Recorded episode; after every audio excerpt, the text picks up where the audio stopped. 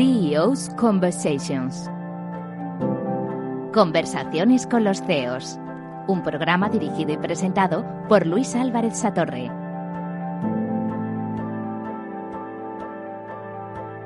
Un día más estamos en nuestras conversaciones con los CEOs, un programa que nos permite acercarnos a quienes dirigen negocios, dirigen compañías, organizaciones, eh, se han dispuesto a aventurarse en nuevos proyectos o están en organizaciones eh, altamente consolidadas. Y desde estos puestos aprendemos un poco cuáles son esos pequeños trucos, esos retos personales que también corren. ¿no? Eh, hoy contamos con la presencia de Arturo Cardenal, que es el CEO de Batiofy. ¿Qué tal, Arturo? ¿Qué tal? Buenos días. Bien, bien. Bueno, la verdad es que encantados de contar hoy contigo y descubrir un nuevo universo de posibilidades seguro para muchos de los que nos escuchan. A mí me gusta eh, empezar siempre eh, presentando a, nuestra audiencia quién es, digamos, la persona que que van a estar escuchando en los próximos minutos, ¿no? O sea que yo te pregunto, ¿quién es eh, Arturo Cardenal?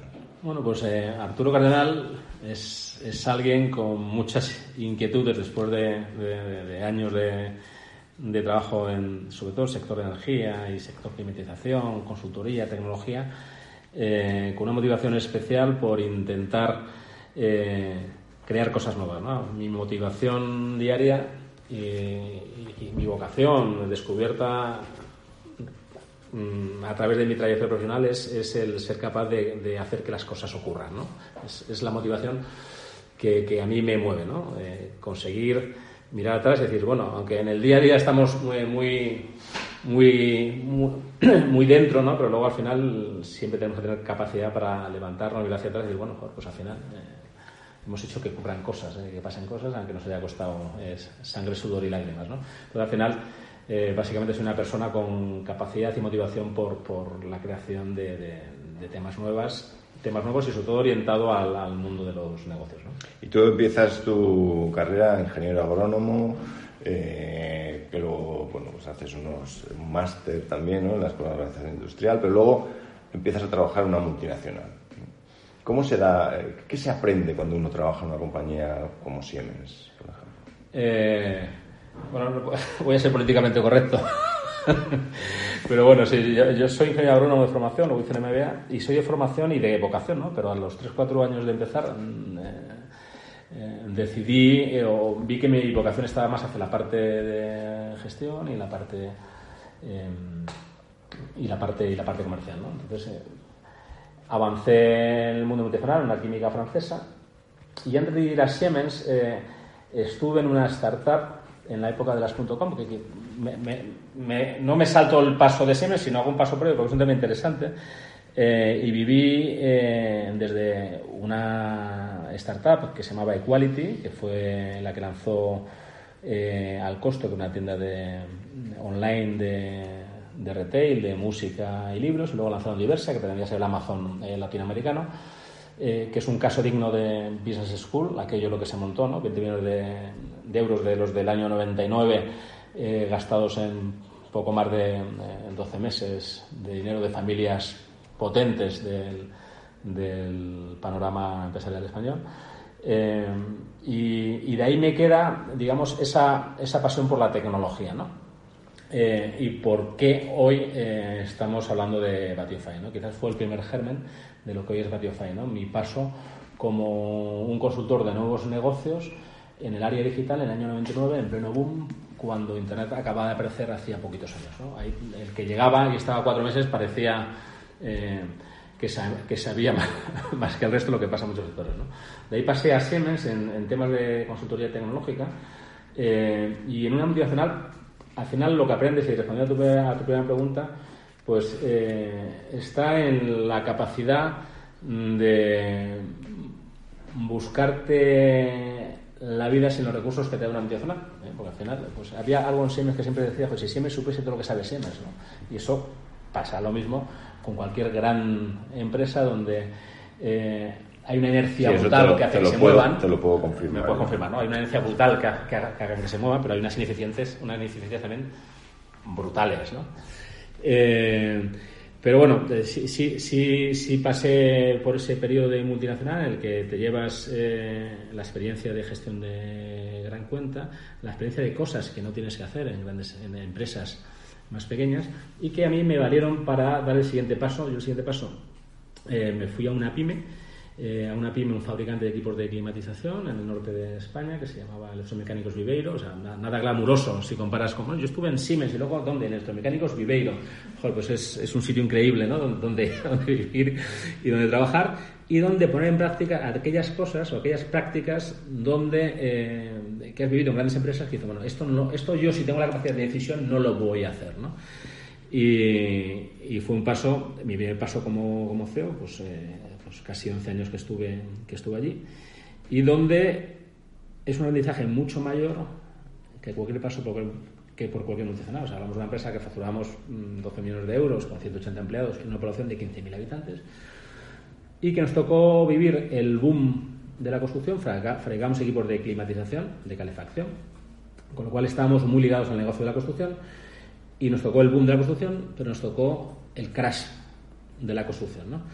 Entonces yo siempre digo a la gente, digo, mira, yo he hecho, yo he hecho una vía, luego hice un PD de Nesade, digamos, el, el, el pasar... Máster de verdad lo hiciste en la línea... lo, hice, lo hice en EV estando en, trinchera, que es donde al final estos temas y donde, donde te queda y donde al final ahí, pues, yo en, en, esta empresa era inicialmente, pues, era un empleado y eh, al final cuando llevas en la gestión al máximo, más en época de crisis, es cuando te haces empresario, ¿no?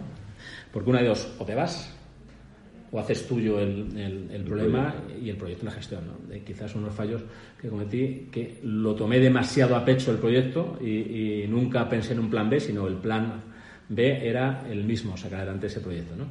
Eh, teníamos 180 trabajadores en la máxima, en, la máxima, en el momento cumbre y tuvimos que quedarnos con 40, ¿no? En una población de 15.000 habitantes, pues te puedes imaginar que la gestión es... Y en esos, en esos momentos de tensión, que yo creo que es una prueba personal de resiliencia, como se dice ahora, ¿no? y de madurez, eh, ¿en qué cosas te, apoyas? ¿Cuáles son esos valores que, te permiten sostenerte eh, frente a la dificultad? Pues eh, sobre todo el compromiso, con la gente. El compromiso con la gente para mí es un valor fundamental.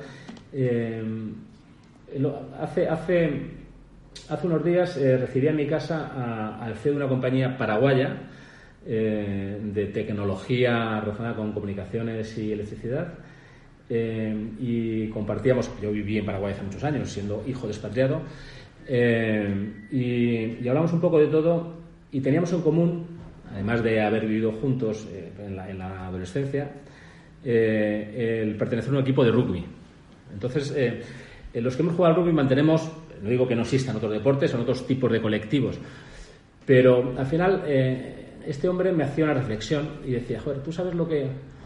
el hecho de que, joder, que, nos veamos después de 20 años y mantengamos esos vínculos, y nos decía, pues mira, lo que, lo que compartimos son valores es esfuerzo, trabajo en equipo, compromiso, levantarte después de caerte N veces. Eh, y yo creo que eso, eh, siendo un poco extremo, al margen evidentemente de la educación que tenemos cada uno y las motivaciones, pues eh, nos hace o nos marca y nos hace agrandarnos en momentos de dificultades como las que, pues imagínate, pues yo, tres o cuatro veces negociados en primera persona, con el comité de empresa, la sinceridad, el ir de frente. Muchas veces hay que saber gestionarlo. O sea, tampoco eh, un filtro tienes que tener, evidentemente, ¿no? Pero yo algo que, por ejemplo, eh, aprendí en la gestión de... Yo después de, todo lo que pasó allí, la empresa sigue en pie, la conseguí vender a una compañía que era un socio industrial, eh, la dejé encaminada con tres líneas de negocio diferentes que, bueno, han hecho que ahora ya 70 personas y aquello siga en, en pie. Pero yo vuelvo allí, mis hijos han creado allí y la gente me invita a un café, me invita a una cerveza, o sea, no, no, no, no, no me tiran piedras como diciendo, mira, este es el, el aquel que nos explotó, o que no, no, porque al final si tú ves que tiras para adelante y buscas alternativas para llevarla en tu proyecto, la gente te respeta. ¿no? Entonces, con el respeto y la comunicación y, la, y, el trabajo, la gente, eh, eh, la gente lo entiende y, mira, salvo dos casos, solamente dos personas a lo mejor que me, que, me cruzan la que me cruzan la mirada, pero, pero poco más, ¿no? Que, que, no es que no es que no es poco. Es curioso, es curioso, Arturo, porque eh, hemos tenido varias conversaciones aquí en las que el haber hecho deporte eh, ha marcado también el carácter de, esos CEOs que están al frente de compañías y que de alguna manera trasladan eh, esos valores del mundo del deporte a la dirección, al liderazgo de las compañías. Eso lo veo también en ti. Sí, sí, no está claro. Nosotros, vamos, yo por lo menos, eh, después de treinta y pico años, eh, digamos, los vínculos y el networking fundamental que tengo es amplio, pero hay una línea muy, muy en común que tiene que ver con el, en este caso, con el rugby y sobre todo con los valores, con los valores que intento llevar día a día, no solamente en la empresa, sino en mi vida personal y en mi vida, mi vida familiar. ¿no? Eh, evidentemente marca y es algo muy aconsejable. Bueno, luego hay muchos gurús, pues, pues, tenemos a Valdano, ¿no? que anda por ahí dando charlas, o andaba hace tiempo dando charlas de management en grandes empresas, pero bueno, evidentemente hay valores que te da el deporte, sobre todo si son deportes eh, con una base eh, amateur. la base amateur la digo porque al final los valores no se cuantifican, o sea, no tienes esos valores porque te han pagado por tenerlos, sino, porque, sino que el, la los voluntad vives y en los vives y crees en ellos. ¿no? Y en este caso, pues eh, es, es, esos valores de sacrificio, trabajo en equipo, compromiso y, esfuerzo a la resiliencia, pues te lo, te lo da en este caso Ruby. Y, algo, algo pone de tu parte, algo seguro pone tu padre, algo pone tu madre, pero bueno, pero... Seguro que quienes nos escuchan y tienen también esas aficiones o esa eh, actividad deportiva reconocen mucho de esto que estás contando. Eh, estamos hoy en nuestras conversaciones con los CEOs, eh, compartiendo nuestra charla con Arturo Cardenal, que es el CEO de Batiofy.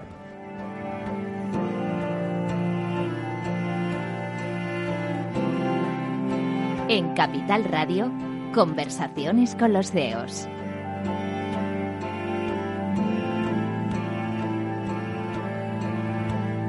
Seguimos en nuestras conversaciones con, los CEOs, este programa dedicado a entender mejor a, nuestros líderes, líderes empresariales y de eh, aventuras de negocio. Hoy estamos con eh, Arturo Cardenal, que es el CEO de Batiofy. Eh, Arturo, nos hablabas de la importancia de esos valores. ¿Esos valores cómo cuentan cuando realmente te enfrentas a momentos complicados? Pues hombre, cuentan de una manera muy importante sabiendo que cuando hay un problema hay que eh, cogerlo por los cuernos y abordarlo. ¿no? Eh, nosotros, entrando en, los dramáticos días de la, crisis última relacionada con, el negocio de la construcción, donde nosotros estábamos profundamente eh, metidos, una de las formas que teníamos de salir adelante es, como decíamos, abordar los problemas de frente y desde el punto de vista, por ejemplo, de personal, pues nos obligaba, una vez que se discutía eh, cualquier acuerdo con el comité de empresa relacionado con los, con los puestos o con los salarios de los trabajadores, inmediatamente había que bajar a planta y hablar con todo el mundo de forma, eh, de forma directa, ¿no? para evitar el efecto del, del teléfono escacharrado, que es muy común en las organizaciones y es más grave aún en organizaciones pequeñas, porque no debería haber esa, mm. ese problema de cadena de transmisión si la comunicación tiene que ser clara.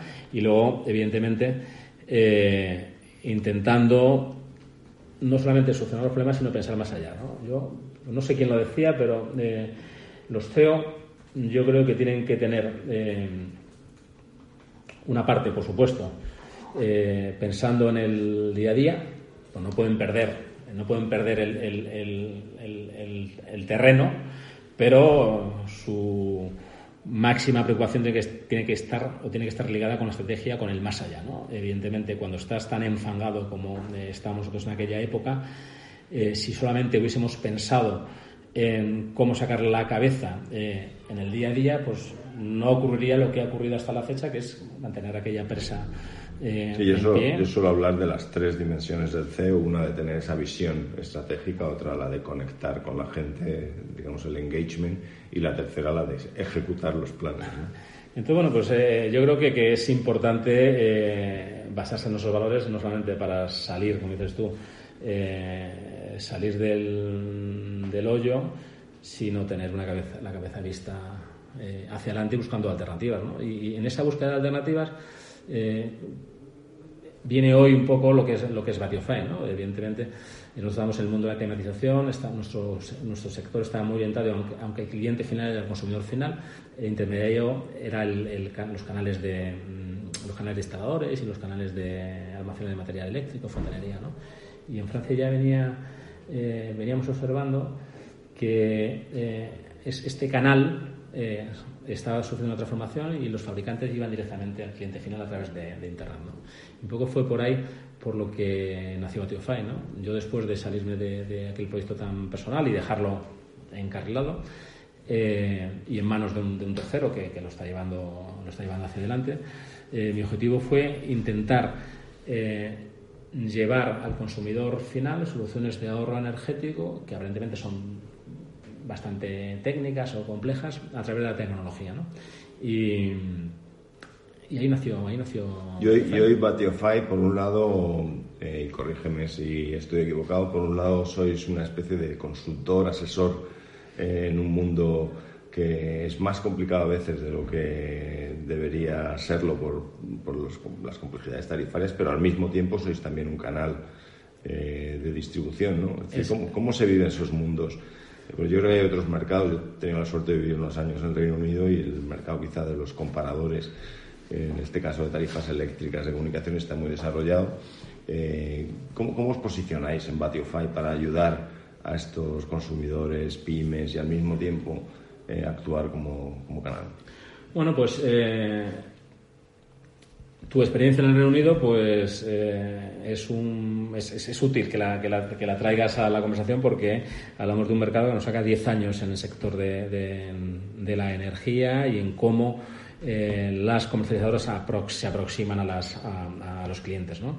En Reino Unido hay 11 comparadores eh, regulados bajo el entorno del regulador, del equivalente a la CNMC, y funcionan perfectamente eh, y en España aquí el regulador, la CNC, lo que hace es tener un comparador que está bien, pero no su función. La función es regular, no dar servicio al usuario, al usuario final. ¿no? Pero esperemos que llegue, que llegue el camino. Eh, y digo que está bien el, ejemplo eh, británico, no solamente porque demuestra que el modelo de negocio funciona, es útil y tiene futuro y movimientos de, corporativos en el Reino Unido lo avalan, sino que, sino que además eh, los valores de los comparadores del Reino Unido forzados por, la, por el regulador eh, es un poco el espejo que nosotros tenemos en Batiofy. ¿no? Evidentemente, la primera pregunta que te dicen, bueno, pero si tú comparas y me das ofertas, pero tu modelo de negocio se basa en que me das una comisión o recibes una comisión por parte de la comercializadora por cada contrato que, que realizas, ¿dónde está tu independencia? ¿no? Por, ir al grano. ¿no? Eh, pues eh, evidentemente, punto número uno, cualquier empresa que no sea una ONG, incluso las ONG tienen que buscar eh, fondos, eh, tienen que buscar sus modelos de monetización para poder llevar a cabo el servicio que prestan al, usuario. ¿no? Evidentemente, la forma más, no, más sencilla, la forma natural, porque en España estamos muy mal acostumbrados y no nos gusta pagar por un servicio, nos gusta que nos lo hagan gratis, pues si el usuario no lo paga, al final son las comercializadoras quien lo pagan, ¿no?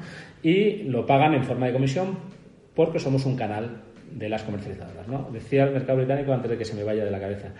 Eh, en Reino Unido te dice, mira, yo te lo dicen, yo soy un comparador, me gano la vida las comisiones que me dan las compañías comercializadoras, sean de energía, o sean de telco, sean de seguros, eh, pero yo te pongo delante todas las opciones y te, recomiendo aquellas con las que yo creo que tienes mejores opciones. ¿no? El valor añadido de un comparador no solamente es mostrar las opciones que tienes para, con un mismo nivel de servicio, conseguir la oferta o más económica o con mejor servicio. Y ahí, Arturo, sí que eh, entiendo que hacéis una cierta labor pedagógica también, porque eh, en principio no veníamos acostumbrados a decir, oye, yo tengo aquí la luz conectada y pago lo que me cobren y ya está, ¿no? Pero eh, quizá los perfiles de los clientes, su manera de consumir también es diferente, también se puede mejorar.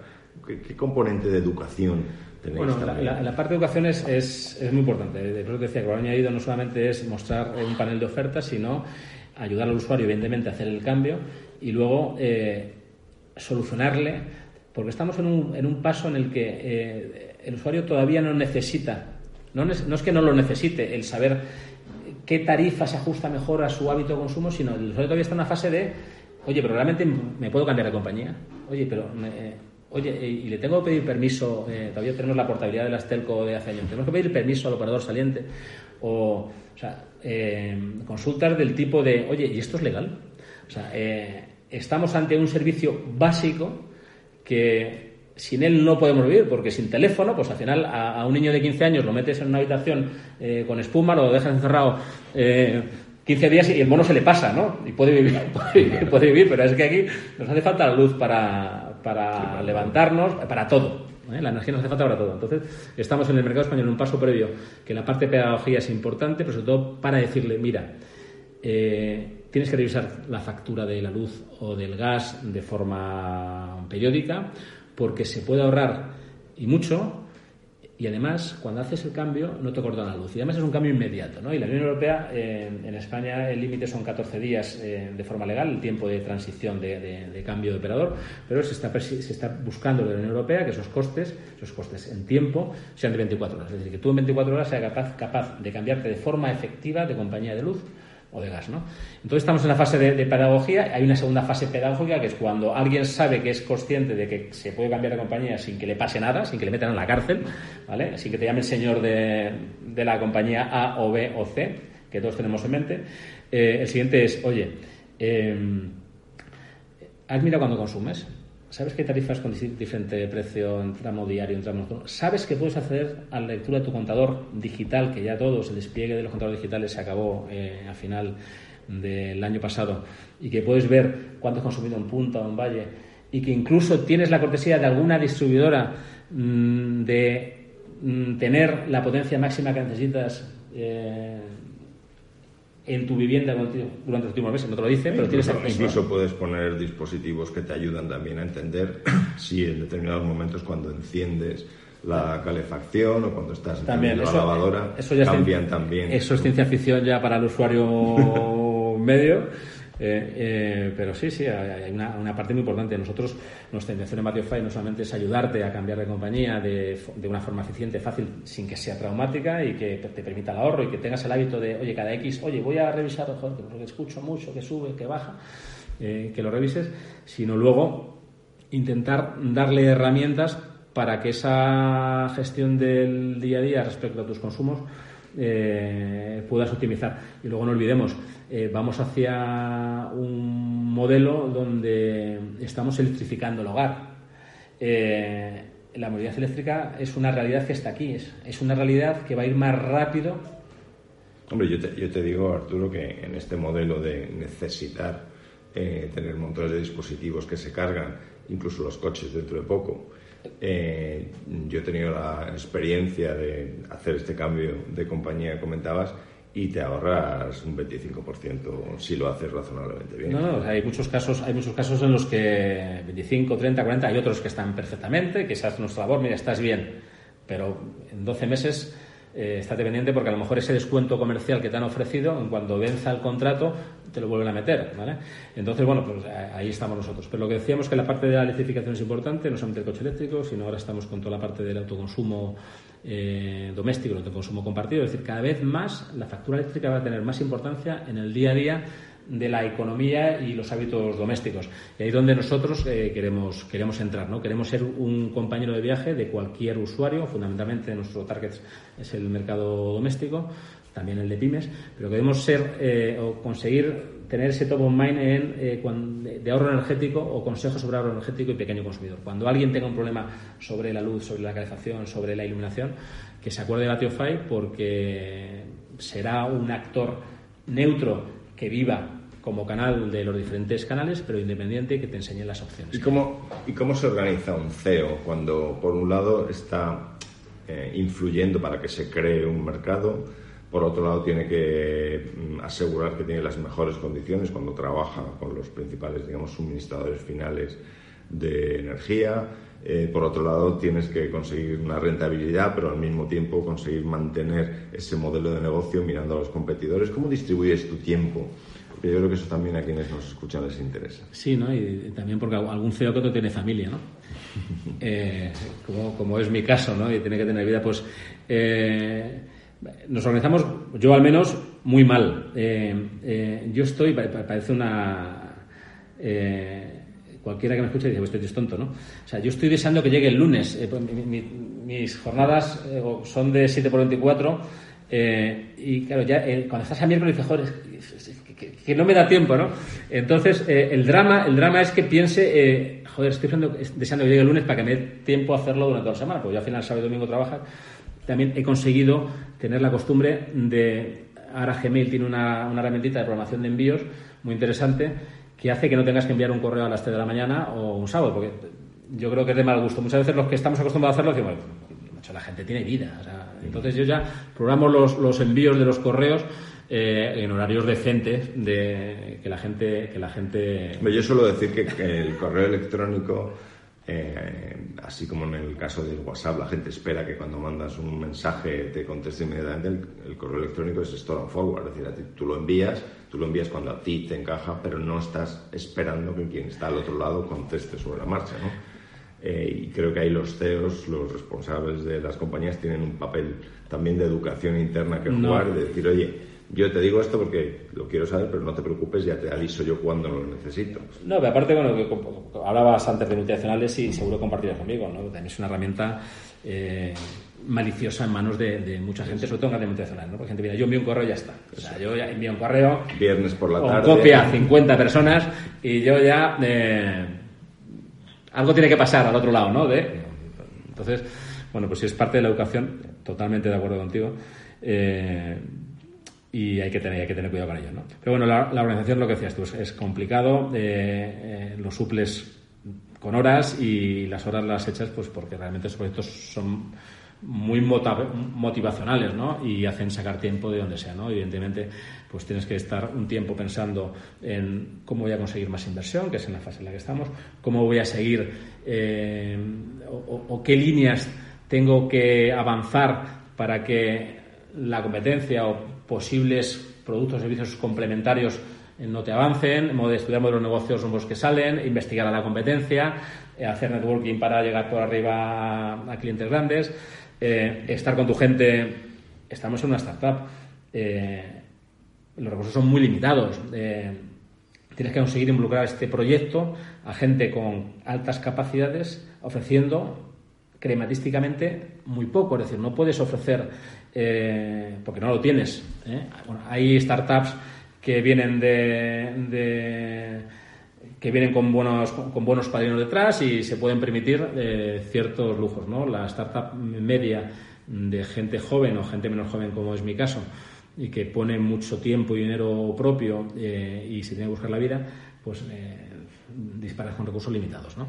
Y posiblemente también eh, tienes que asegurar mantener el foco, ¿no? que quizás de las cosas yo creo que por la experiencia que tengo lo más complicado es de lo más complicado. Es lo más complicado. Nosotros desde esa idea, idea ese ideal que teníamos de llevar al usuario final eh, con la tecnología soluciones de ahorro energético, pues desde que tuve el primer clic hasta hoy que hemos dicho vamos a centrarnos en monetizar a través de mm, conversiones de, de contratos, que es la forma más fácil de ayudar a ahorrar de en primera instancia el usuario, pues tuvimos que eh, estrechar sacar el sacapuntas y pum, pum, pum, hasta que llegamos, ¿no? Y una labor importante que si es cierto, yo creo que es una labor eh, que la, tiene que hacer el CEO o el promotor de cualquier proyecto, es atraer ese talento eh, que es complicado atraer, es complicado atraer porque pues, el talento pues es un bien escaso y el talento que esté dispuesto a subirse a proyectos a cambio de poco es más difícil aún, ¿no?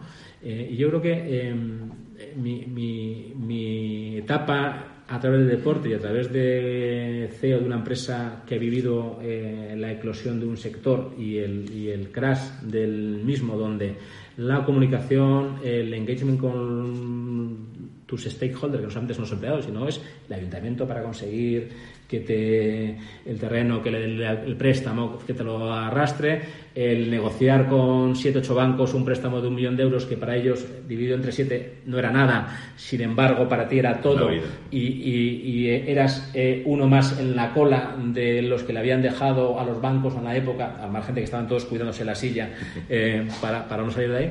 Eh, esa empatía hacia la gente es luego muy importante porque la primera venta que uno hace cuando monta una startup, desde mi punto de vista, no es, no es al inversor o al amiguete o al familiar que te deja mil euros, sino es conseguir subir a tu proyecto, convencer, en, convencer a personas que se unan a tu proyecto para trabajar contigo codo a codo. El conseguir dinero, entre comillas, es fácil. Pero conseguir formar un equipo al que le dices, oye, mira, tú que estás trabajando en aquella empresa que estás ganando 40.000 euros, ¿por no te vienes conmigo y te voy a pagar 1.000 euros al mes? Y, pero te voy a... O sea, eso es lo complicado, el conseguir eh, transmitir la motivación, la emoción de ese proyecto a gente que trabaje contigo codo a codo. A mí me decían, no, tú te hace falta un CTO y cuánto vas a pagarle. Mira, yo, aunque tuviese dinero para pagar un CTO, con sueldo de empleado, no lo hacía. Hoy en la fase en la que está Verify. ¿Por qué? Porque los proyectos no necesitan empleados en esa fase, necesitan socios. Eh, y esa es la, digamos, la venta más complicada y para mí es una de las moralejas eh, importantes eh, a, tener en cuenta cuando después de Batify venga otra startup o otro proyecto.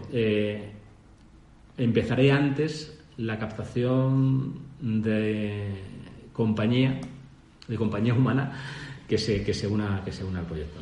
Y ya te puedo asegurar, eh, Arturo, que desde luego la, pasión por el proyecto la transmites, o sea que estoy seguro que en esas conversaciones de atraer el talento eres capaz de, mantenerlo. Sin pasión no hay nada en esta vida, y menos, y menos el emprendimiento. ¿no? Sin, el, emprendimiento no es un trabajo, aunque para muchos, y también estaremos de acuerdo, el emprendimiento se está convirtiendo en un foco de oportunidad de negocio eh, para vivir de los, de los emprendedores, que está, perfectamente lícito.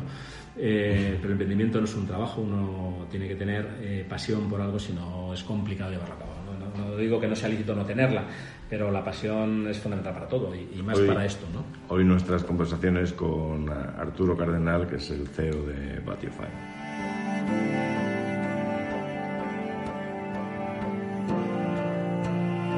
Conversaciones con los CEOs un programa dirigido y presentado por Luis Álvarez Satorre.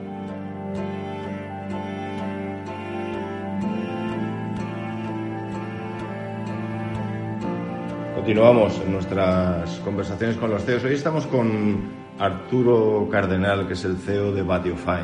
Arturo, nos hablabas de eh, las oportunidades que realmente entendiendo mejor eh, cuáles son, si quieres, los cambios que ha habido últimamente en el sector de la energía, las oportunidades que ello abre para tener mejores perfiles de consumo, mejores tarifas y por tanto pues pagar menos y adecuar más lo que se paga a lo que realmente se consume.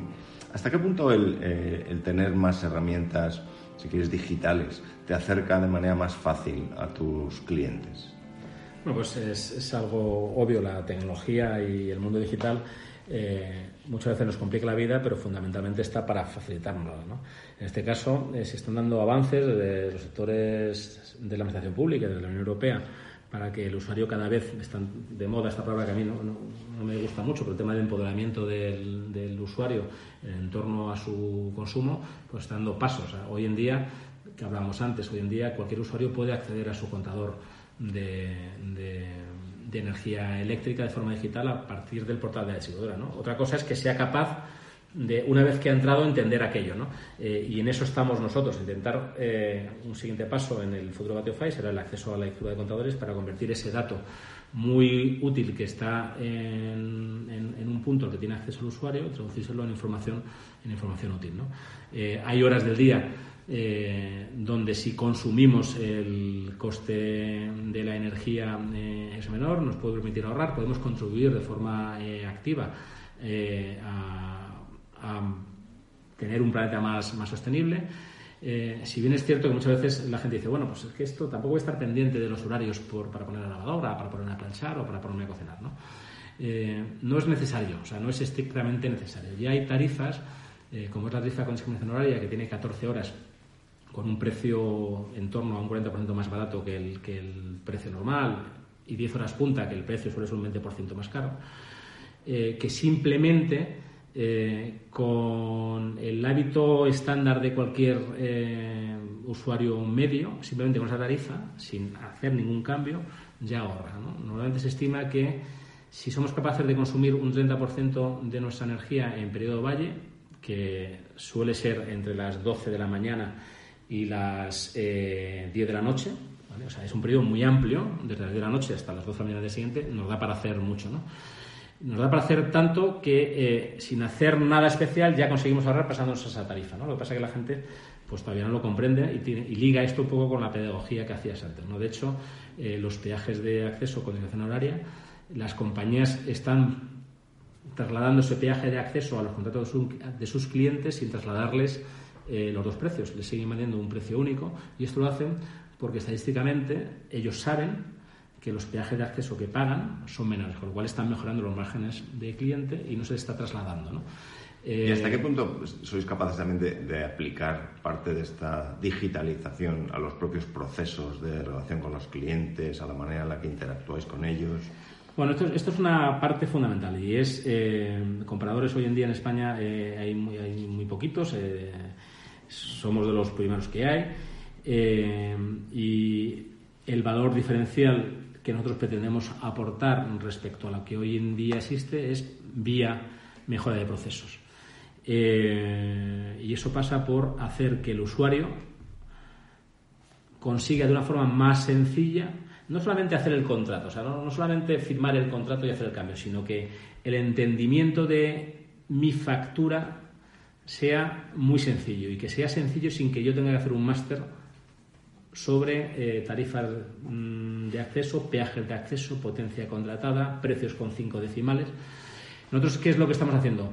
Oye, eh, usuario, eh, te voy a dar herramientas para que sin un conocimiento excelso de la energía seas capaz de tomar tus propias decisiones. ¿Cuáles de estas herramientas estamos poniendo en marcha hoy en día de las que estamos orgullosos y hoy en día nadie tiene? Pues estamos consiguiendo, lanzaremos en poco más de un mes una herramienta online, es online vía web o web app, no hace falta tener una app, eh, porque la gente no se baja una app para comparar una tarifa de energía, eso es lo primero, donde haciendo una foto a la factura o subiendo el fichero de tu portátil o de tu teléfono, eh, nosotros somos capaces de eh, leer esa factura, extractar la información de consumo, potencia contratada, precio de potencia con sus cinco decimales, término de energía, término de energías varios, si la factura tiene varios periodos de facturación porque te ha coincidido con el cambio de año y te han subido los precios, o sea, toda esa información el usuario no va a tener que extractarla ni extractarla para ponerla en un formulario ni decírselo a un operador de teléfono, o sea, esa información le hace una foto con Batiofy o se la sube con un fichero por eh, la sube a la, web eh, directamente, nosotros extraemos la información de cálculo, establecemos el perfil de consumo anual y a partir del perfil de consumo anual y precios reales, porque la única manera de comparar o dar información útil a un usuario es con la factura. Es decir, si alguien te, no tiene la factura delante, es imposible eh, que te dé una prescripción real, porque si no sabemos contra qué comparar, no, es, no, es, no, es, viable.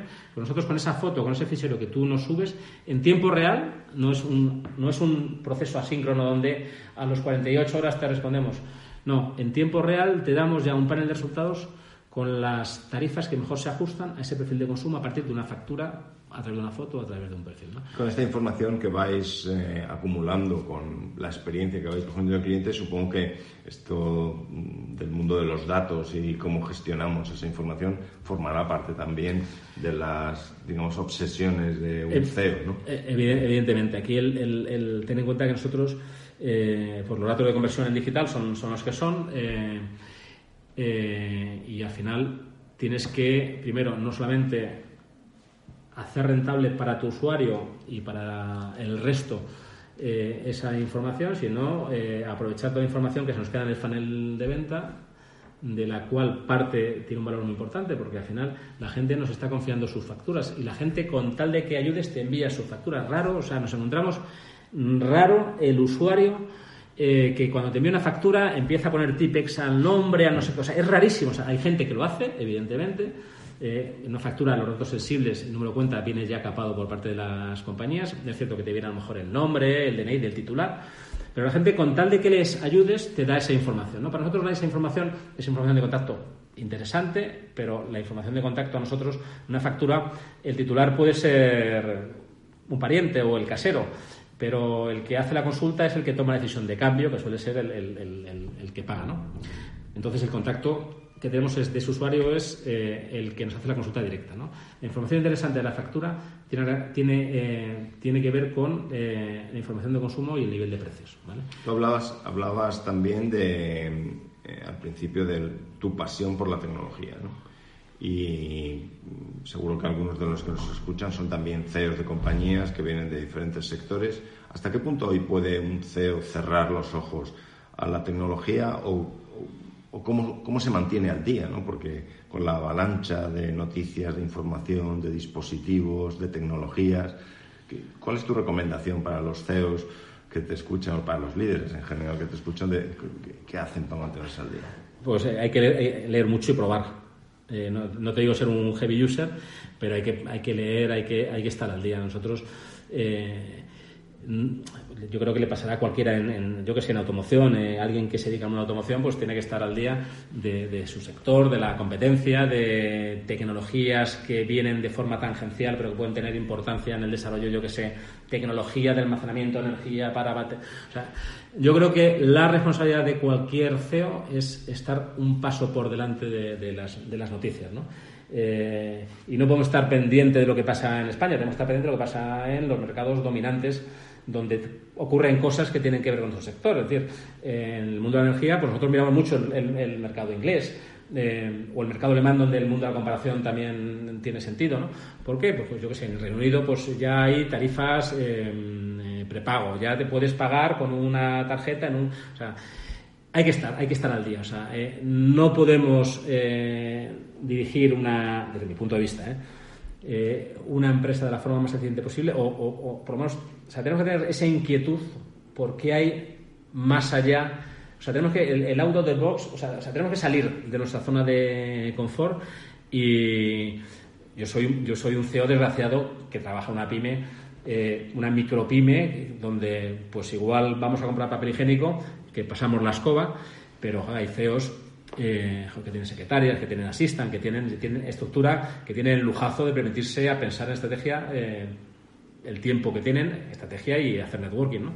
Eh, ese no puede estar fuera de la realidad y tiene que estar siempre un paso por delante. Pues yo creo que quizá uno de los retos fundamentales de, cualquier CEO es la gestión del tiempo, porque es un, es un elemento escaso, es el único bien que no puedes coger y comprar. ¿no? Dicen, me voy a comprar ocho horas más, no, no te las puedes comprar, lo decías tú, eh, cómo te administras el tiempo y cómo lo gestionas pero quizá eh, ese tiempo para pensar no es algo que sea tan frecuente como piensas en, compañías también grandes como, como lo sabes.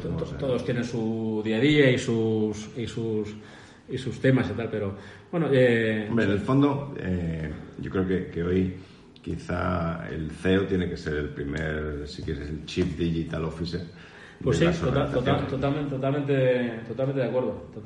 Totalmente, y, yo que he vivido pues, la época de Siemens, que era venta de consultoría tecnológica, eh, rara vez era eh, la vez que le vendías el proyecto al CEO. Al final siempre tratabas con los CIOs o con los de seguridad o con los que no le contases al... Pocos visionarios me he encontrado yo, aunque estoy seguro que los, eh, que los hay, ¿no? No, no, es una gestión fácil de llevar, lo que dices tú, ¿no? Pues que cada uno en su modelo de organización o tamaño, pues tiene N preocupaciones.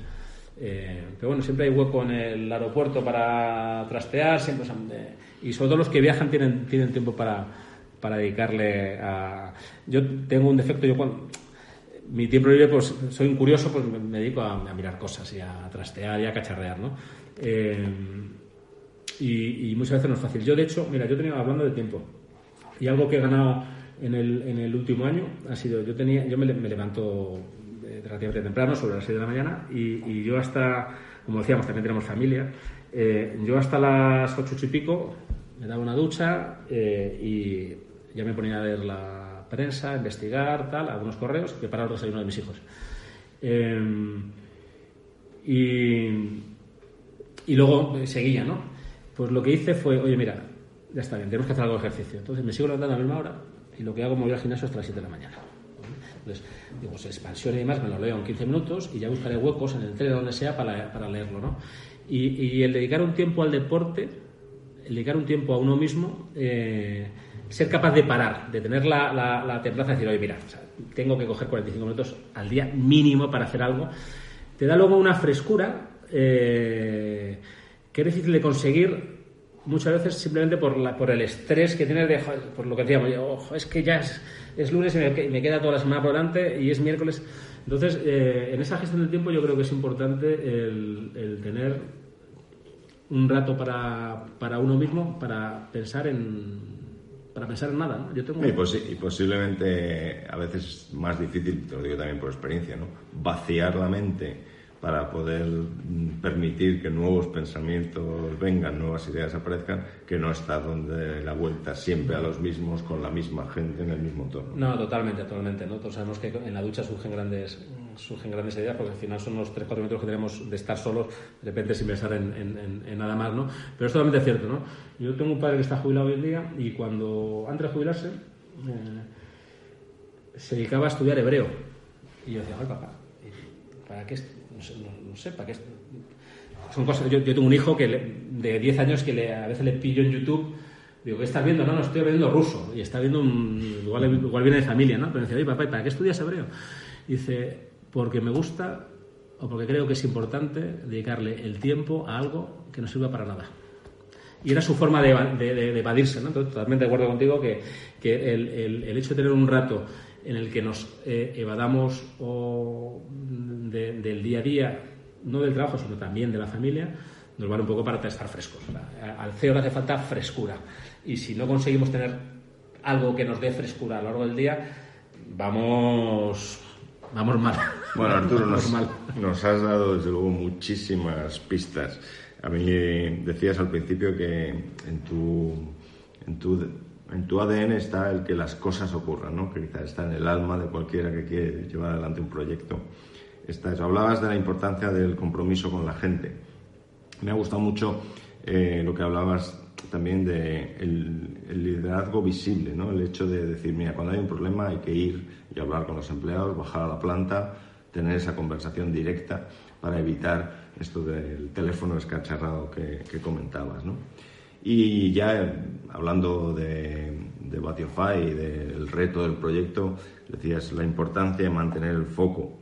Y uh, yo creo que también es una excelente reflexión esto de atraer el talento, ¿no? conseguir que quizá eh, tu primer trabajo antes casi que traer eh, inversores es tener el equipo, un equipo que realmente esté convencido de lo que hay que hacer y que vaya aprendiendo también sobre la marcha cómo se va pivotando eh, el objetivo y el foco en los clientes para tratar de desarrollar esa aventura en la que estáis embarcados, en este caso en, en Batiofy. Y te deseo que puedas mantener esta frescura, esta curiosidad de la que comentabas y la pasión por el deporte creo que, que también es, es, un elemento fundamental de, de, para cuidar tanto la parte del cuerpo como la parte del, eh, de este vacío mental para poder pensar. ¿no? Así que te, te agradezco en nombre de quienes nos escuchan el tiempo que nos has dedicado hoy y te deseamos mucha suerte. Yo te mandaré la factura. Bueno, estás, está tardando, Luis, estás, estás tardando. Sí, hombre, un placer, un, un buen rato. Muy bien. Vamos a, vamos con, Arturo, con Arturo Cardenal, el CEO de Batiofy, hemos estado ahí.